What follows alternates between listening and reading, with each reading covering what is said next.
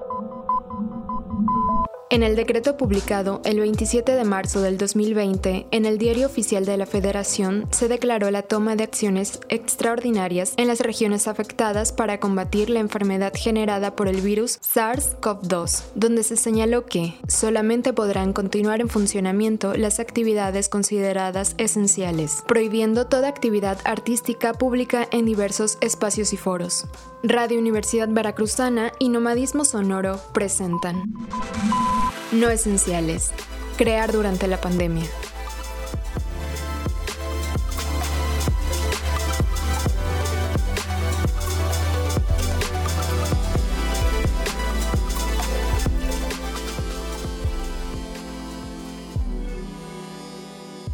Muy buenas tardes, días, noches, donde quiera que nos esté escuchando.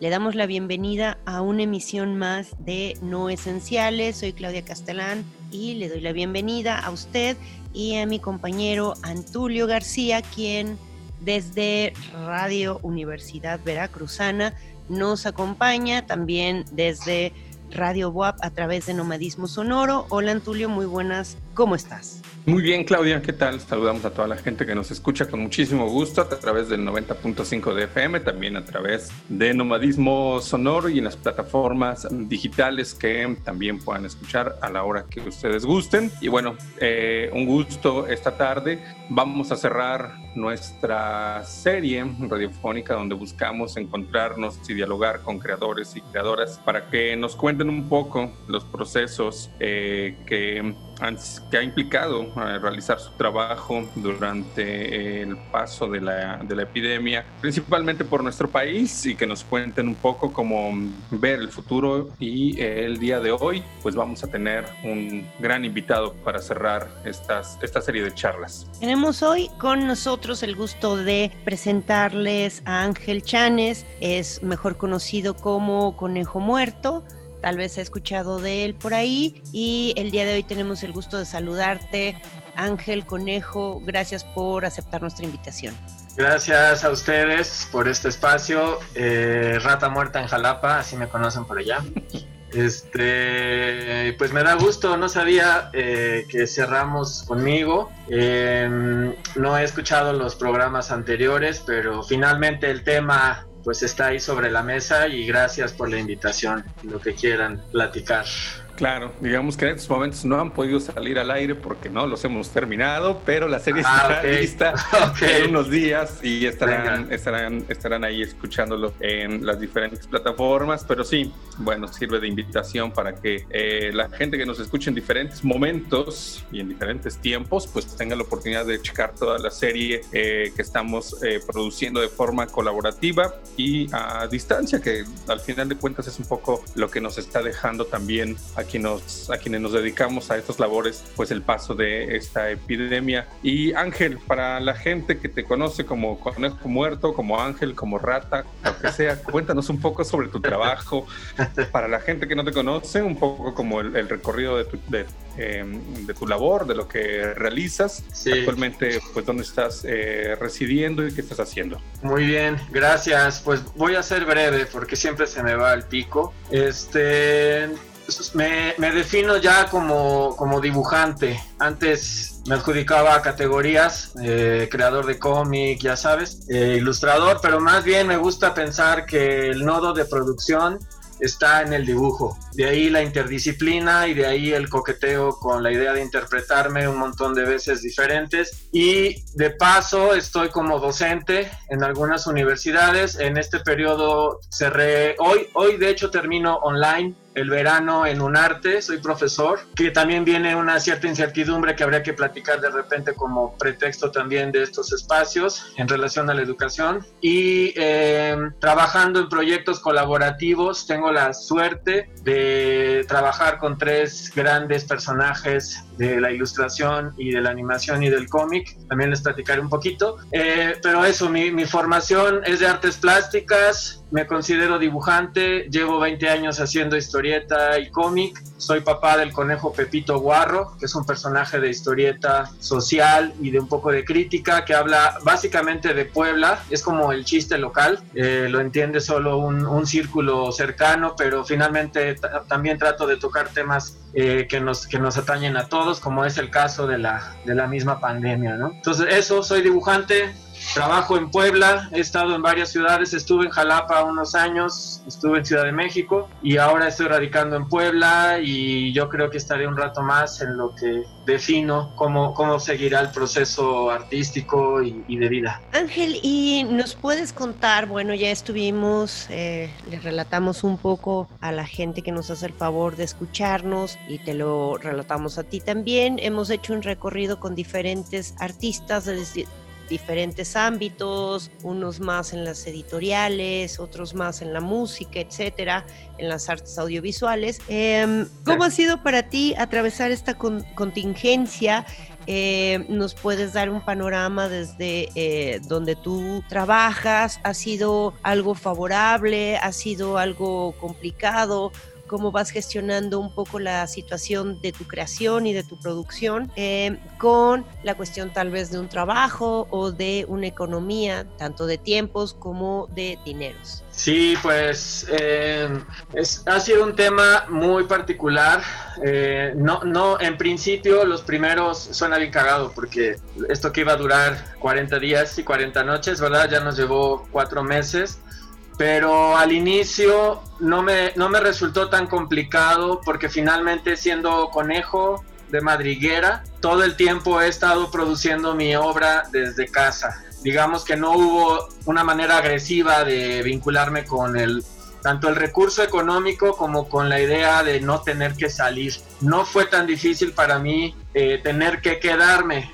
Lo que sí me parecía complejo empezó a hacer cuando eh, la escuela, sobre todo donde estoy trabajando ahorita, nos empezó a advertir que pues iba a haber probablemente un cambio en la idea de dar las clases de manera presencial. Este, em, quisiera hablar primero de lo que implica la obra personal, que para mí es mm, la clave de que yo esté un poco en paz en este momento. Y fue también a raíz de darme cuenta, en la medida que estaba yo trabajando las clases, eh, ustedes saben bien que están en la docencia, que nos tocó la transición de que estábamos presencial y tuvimos que emigrar de un día para otro al online. Y en la medida que iba trabajando en las clases, empecé a notar que ya iba a haber un cambio. Los chicos empezaron a abortar misión, empezaron a contarme aquí entre nos que ya no iban a regresar a la escuela, se sentían preocupados por el varo, por apoyar a su familia, sentían que estaban perdiendo el tiempo, saben bien que hay un montón de chicos que no son de la ciudad de Puebla y solo vienen a estudiar. Entonces ahí empecé a, notar un primer diagnóstico de que algo eh, iba, iba a pasar y eso nos iba a perjudicar y a repercutir a los que estábamos trabajando como docentes y obviamente a la misma escuela. Pero sobre todo lo que me preocupó es el desánimo, es el bajón y esta idea de, que los vi bien paniqueados a los minions, como les digo, a los umpalumpas, los vi bien azotados, los veía en sus historias del Instagram y realmente ya eh, percibí que se les había venido el mundo encima. Entonces, de manera casi que inmediata, em, el proceso de producción artística se dio. Em, yo trabajo muchísimo con las bitácoras, con los cuadernos de trabajo y soy eh, alguien más clavado y obsesionado con los procesos mismos que con la obra final. En ese entendido, acá en el estudio tengo material, afortunadamente he estado invirtiendo en material o me han regalado cosas que me permiten trabajar mucho tiempo. Entonces, en ese sentido, eh, tenía yo en resguardo esta bitácora maravillosa que una amiga me había producido. conoces a Mariana, a Haslun. Me, la había, me, me regaló este cuaderno y estuvo guardado ahí en stock eh, cerca de tres años, porque así es parte también de mi proceso, eh, igual que con los libros y el fetiche de compro algo, pero no necesariamente lo uso en ese momento. Entonces llegó el tiempo idóneo para abrir esta, esta bitácora que como lo pueden percibir tiene un diseño particular relacionado, cercano como un grimorio, como una idea incluso mágica, como un libro de encantamientos o de hechizos.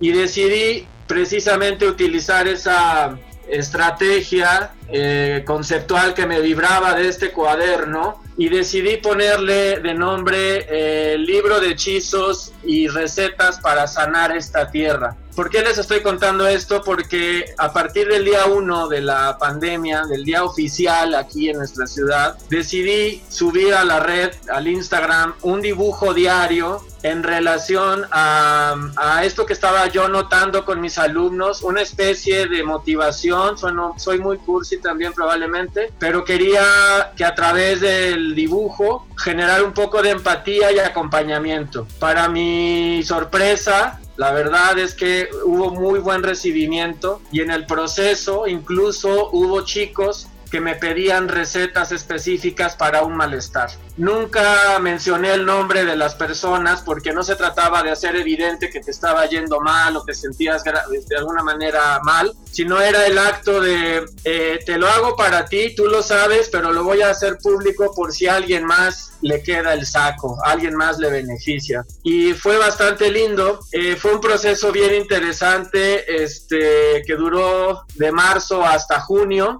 y estuve trabajando de manera diaria específicamente con este proyecto y quien quiera en algún momento checarlo, pues está ahí en el Instagram del Conejo Muerto. Pero más allá de la, de la idea de revisar la obra, para mí, como les decía al inicio, fue el proceso. El, el mantra para mí de decir resiste, resiste conejo, todo va a estar bien. El mantra para el lector de no te agüites, no eres el único, eh, nos va a ir bien y el mantra para la tierra, por eso el título del proyecto. Y esto dio pauta incluso a salirme en algún momento a la calle también, a marcar la ciudad, que eso es una extensión del proyecto, ¿no? Salirme a dibujar a la calle y poner la palabra resiste en el piso, precisamente con esta idea del mantra, ¿no? Es un recordatorio y una estarlo viendo diario, porque no me quiero dejar, eh, eh, no quiero que, o sea, sí tiene una función sanadora el arte, pero aquí cumplió una idea también de, conectividad. Me parecía bien chingón que deberíamos ya entender que necesitábamos estar más bien en una idea colaborativa, ¿no?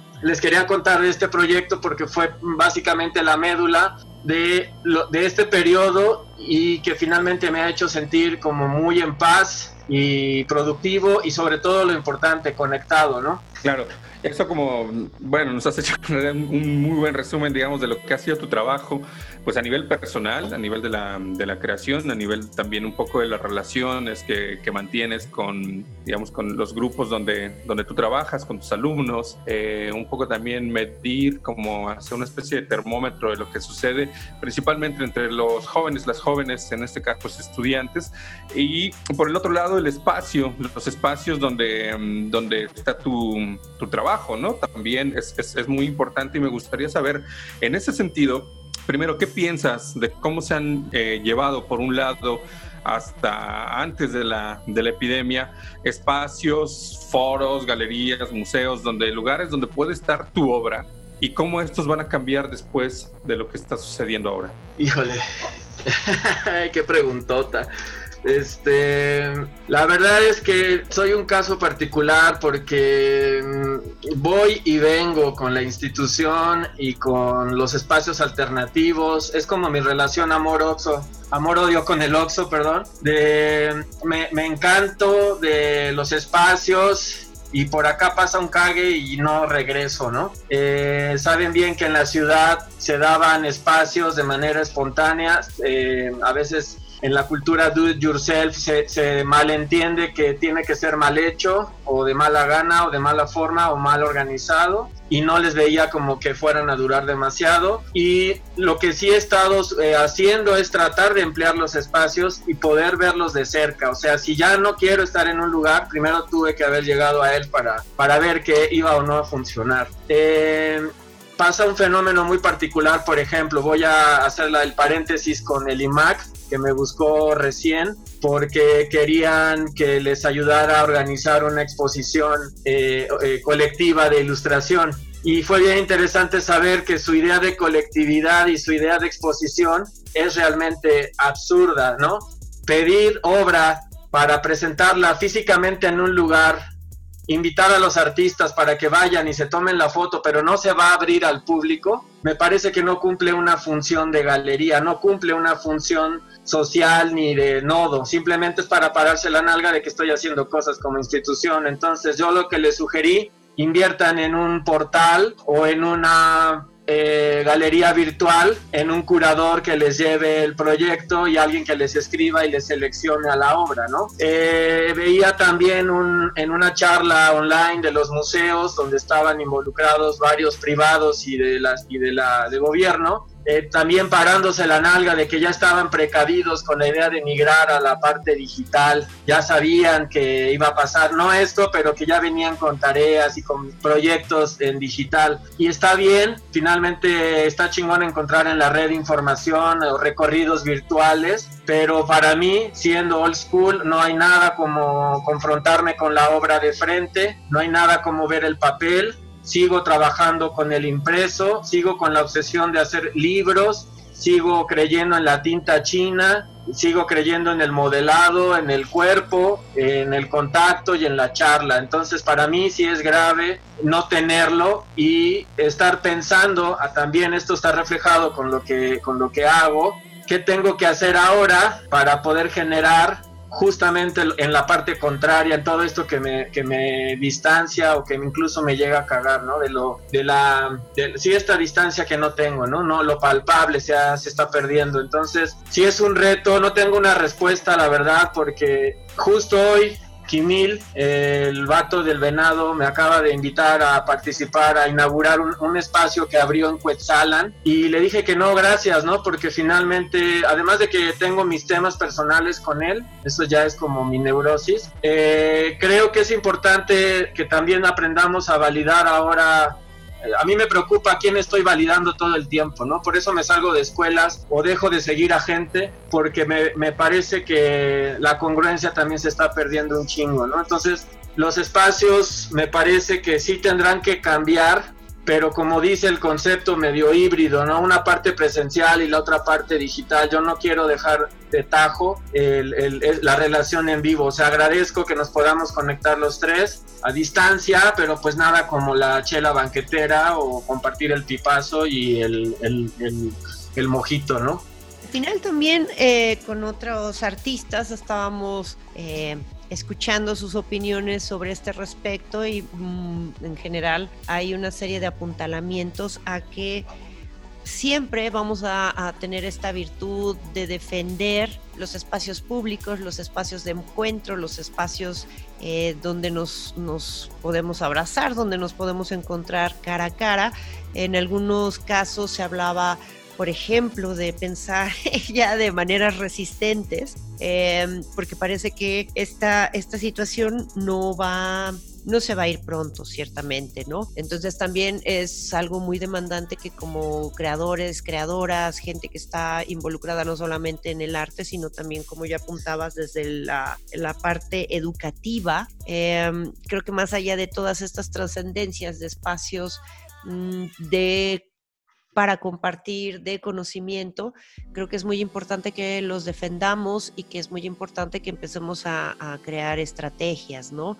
Alguien por ahí apuntaba que tal vez seremos menos gente, tal vez también se caiga por ahí un esquema que no ha servido y no ha, sido útil, como por ejemplo aquellos conciertos multitudinarios donde quien, quien se llevaba las, eh, las tajadas más grandes de la economía Creo que hay muchas cosas todavía que poner sobre la mesa y plantearnos cómo vamos a hacerlo, ponernos más creativos, más creativas. Es que lo que más caga con los conciertos colectivos, que ya justo fue gracias a un concierto masivo y la necedad que abrieron puertas y pues cuánta banda se infectó de COVID en ese concierto, ¿no? Cuando ya sabían que estaba, que estaba esto en la puerta. Y finalmente a lo que voy, pues parece que el interés de todos, de la institución y de la escuela, o sea, institución me refiero ya a quien, quien pueda tener control y poder, pero específicamente con la escuela, pues se les ha olvidado el, el meollo principal que era la educación, ¿no? O sea, finalmente la idea de aprender y enseñar se ha perdido por completo. Se están preocupando por otras cosas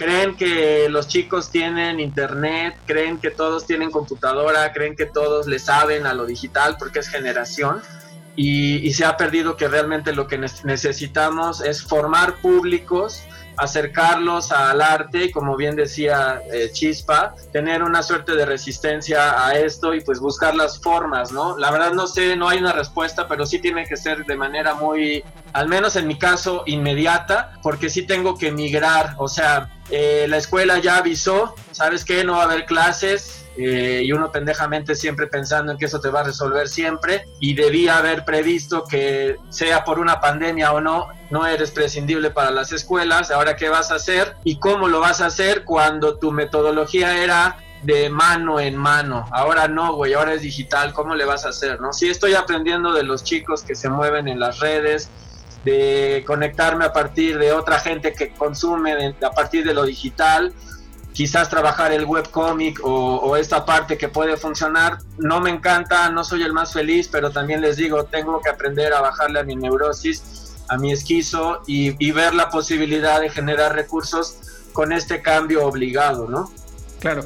Sí, el tema de los recursos siempre ha sido como eh, el tema medular o alguno de los temas medulares más allá de la creación, digamos, que tiene que ver con la, eh, pues con el sustento, ¿no? De los creadores y de las creadoras, la manera también en cómo se tienen que, solventar los gastos, la vida económica, administrativa en ese sentido.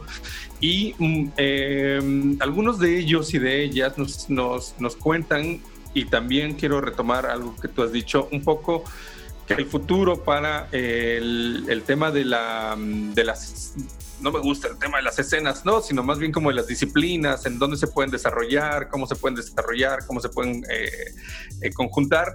Em, incluso cómo se pueden presentar y consumir, tenía que ver en el futuro con lo clandestino, ¿no? Con hacerlo de forma clandestina. Sin embargo, tú planteas también otra, otro punto que a mí me parece muy interesante, que es que eh, el, el, hacerlo tú mismo no necesariamente, eh, o hacerlo clandestino, por traducirlo de alguna manera, no necesariamente tiene que ser eh, de baja calidad, ¿no?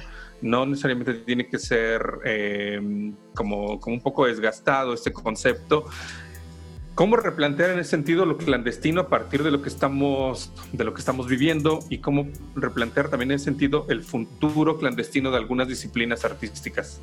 Sí, y sobre todo, eh, justamente parte, me parece, que tiene que ver con el diálogo. Es decir, voy a poner un ejemplo que acaba de suceder apenas. Una amiga mía muy joven eh, es ilustradora y ella se asume como ilustradora a partir de un año a la fecha, cosa que me parece bonita, que no farolé diciendo, yo nací con el dibujo y con el lápiz, como todo el mundo dice que somos unos genios haciendo las cosas. No, ella bien, bien, bien sensata dijo, llevo un año dibujando, va vi, hay un concepto muy cagado en la ilustración que es un poco farol, que digas, se abren comisiones, ¿no? Esto es de que la gente ve tu chamba y sabe que mama tanto tu trabajo que le, te van a pedir un chingo de chamba. Entonces, es bien curioso que alguien ponga eh, comisiones abiertas porque implicaría que te están, este, te están buscando, ¿no? Eso funciona, te digo, para gente que lleva 30 años chambeando y que sabes que tiene una agenda muy perra y cuando ves se abrieron comisiones es que hay que apañarlo ahora porque no va a tener tiempo. Pero bueno, corte A, veo que pone eh, comisiones, ¿no? Dibujo a lápiz, 100 pesos. Dibujo en tinta eh, en línea, 300. Dibujo digital, 400. Y en chinga que le escribo, ¿no? Dije, oye, este, quisiera saber si se puede, por la confianza que tenemos, cómo estás cobrando, cómo estás generando tu tarifa, porque ese es otro issue que no se parla nunca en las escuelas, si ustedes lo saben, nadie, y sobre todo en las academias artísticas, rara vez se toma la materia de administración del arte, cómo vender, cómo pedir, cómo negociar. Eh, ¿Por qué lo estoy mencionando y lo relaciono con tu pregunta? Porque precisamente se trabaja desde la parte como muy eh, intuitiva. Yo creo que debería cobrar esto. Yo creo que debería hacer esto. Yo creo que debería preguntar o, hacer. Y creo que es importante que la banda que ya tenemos un pequeño recorrido, que nos interesa la vinculación y la gestión, estemos precisamente generando estos puentes, estos diálogos, para que las cosas se hagan, sí, de manera clandestina o, no sé si clandestino, pero al menos no a la línea de la institución, pero sí profesionales, profesionales desde el inicio. ¿Por qué me caga que cobre 100 pesos? Porque nos pone la madre ese mismo dibujo, si yo lo ven, lo voy a vender en 1500 y estoy, según yo, abaratando mi chamba, no me lo van a comprar porque ya va a haber la posibilidad de pagarlo a 100 varos. No hay un gremio en la ilustración en Puebla, pero sí vemos mucha gente haciendo cosas de diferentes niveles. Sí puedes tener eh, estilos y, niveles distintos, pero viene a chingar un tema eh, de educación monetaria y de educación que tiene que ver con formar públicos. La gente no entiende que es importante pagar procesos y más cuando es en el arte, no es para mañana y no es eh, de rebajarle. Tenemos que ser profesionales. Por esto, por eso lo digo y me preocupa ver espacios que abren porque precisamente creen que las artes en la idea bohemia vendo pulque, tengo pared, armemos un bazar y se acabó la preocupación y se acabó. Piensan que el ilustrador debe vender stickers y debe hacer playeras y debe tatuar hand poke porque es lo más económico y lo más fácil de hacer. No importando que te dediques a hacer stickers, no digo que esté mal, pero hazlo bien desde el inicio. Y esta, este comentario no te lo dicen en la escuela, no te lo dicen tus jefes, no lo aprendes hasta 20 años después.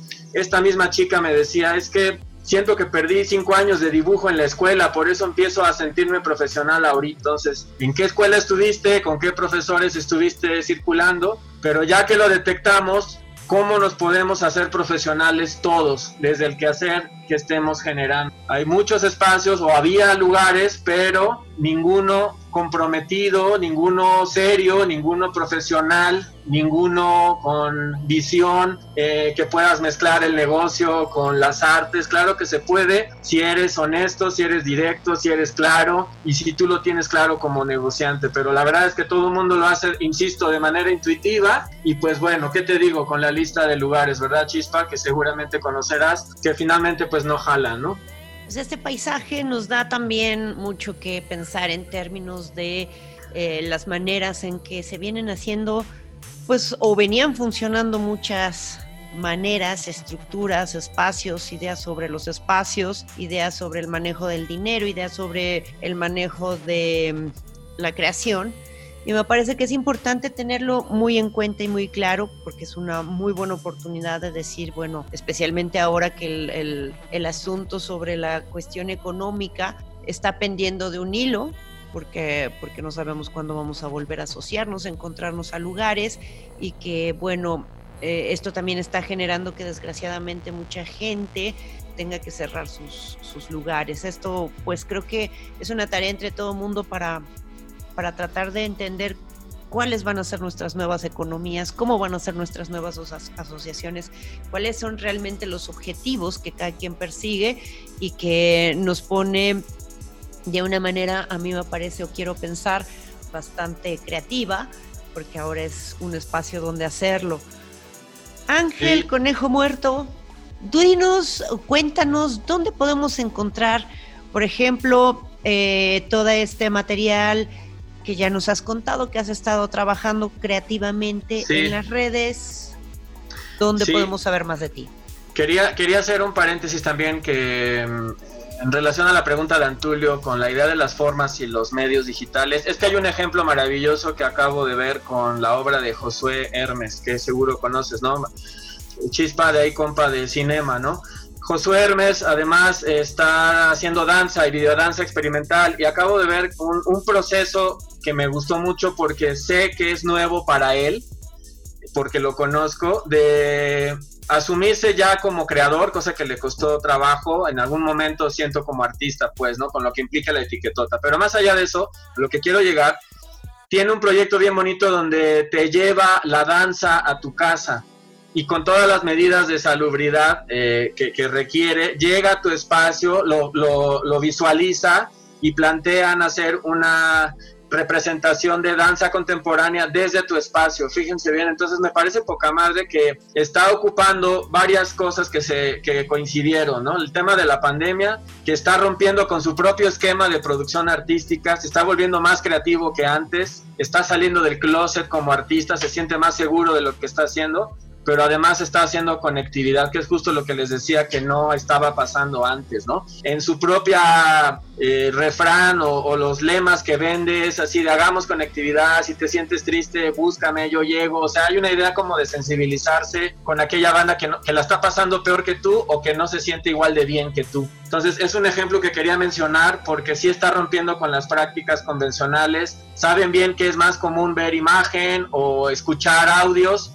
que ver danza, no mames. ¿Cuánta banda realmente íbamos al teatro o a eventos de danza? Muy pocos. Y que te esté llegando a tu casa, no tienes pretexto, porque además es gratis, ¿no? El güey no te está cobrando, el güey nada más le das eh, día, se ponen de acuerdo y llega. Eso me parece maravilloso y quería vincularlo con la pregunta de hace rato de Antulio. Y pues finalmente invitar a su audiencia a que puedan ver las, historietas del conejo Pepito, que aunque también subo algunas imágenes clásicas, incluso en una aparece el maestro Antulio, este, trato de también a partir del humor negro y el sarcasmo a burlarme de mí en esta situación y lo que parece absurdo cada vez se vuelve más eh, de un día para otro. Canijo Conejo en el Facebook, eh, ahí subo las, las viñetas de historieta del Pepito, Conejo Pepito Guarro también está como toda la serie completa en un blog noventero que sigo alimentando, Conejo Pepito Guarro. Y en el Instagram, como Conejo Muerto, ah, está este libro de las recetas y hechizos que me ayudaron a sanar la tierra y que siguen cumpliendo al día de hoy pues un, compromiso conmigo, con la ciudad y con, la gente que, la, que me hace favor de leerlos. Muy bien, pues ahí está la invitación también para revisar sus redes sociales, revisar el trabajo que ha estado realizando nuestro invitado de hoy, con quien cerramos esta serie que se llama No Esenciales y que buscó dar cabida, voz, eh, diálogo con creadores y creadoras de distintos puntos, de distintas disciplinas, música, literatura, plástica, dibujo, ilustración. Nos estuvieron comentando sus historias y comentando un poco el presente y el futuro, pues a partir del paso de esta epidemia por México, que, decirlo de alguna manera amable, es una epidemia de tantas que podemos eh, pasar y sobrevivir y subsistir en, en, este, en este país. Y Claudia, despedir a nuestro invitado el día de hoy e invitar a que escuchen nuestra serie por las distintas plataformas. Pues muchísimas gracias Ángel Chanes, Conejo Muerto, por compartirnos las reflexiones que, que te vienen desde diferentes ámbitos, desde la creación, desde la educación, desde otros... Eh, otras conversaciones que tienes con otros artistas. Es muy nutritivo escucharlo. Te agradecemos muchísimo estar, estar el día de hoy con nosotros. Gracias a ustedes por la invitación y pues ya me anda por escuchar los, los programas anteriores. Y suerte y éxito con esta idea tan chula de conectar con artistas. Un abrazo a los dos. Muchas gracias y especialmente a usted que nos ha escuchado, si no ha tenido la oportunidad de escuchar todos los podcasts o todos los programas, bueno, pues les estaremos haciendo llegar en diferentes medios, como en Nomadismo Sonoro a través de Facebook y en algunas otras plataformas. Vamos a, ah, de la misma Universidad Veracruzana, estaremos haciéndole llegar los diferentes eh, capítulos que hemos hecho. Antulio, agradecerte la invitación a ser parte de este proyecto muy nutritivo, muy necesario escuchar eh, precisamente las voces de quienes no somos esenciales, escuchar las reflexiones que permite y que deja y que orilla y obliga eh, esta contingencia sanitaria. Claro. Sí, también eh, lo que permite la creación artística, que es la reflexión alrededor de lo que se ha categorizado, catalogado como no esencial y como no importante, entre comillas, para eh, las sociedades a partir de este tipo de contingencias. Nos vamos, nos encontramos en una próxima ocasión y bueno, que disfrute la serie completa de no esenciales. Hasta luego. Adiós.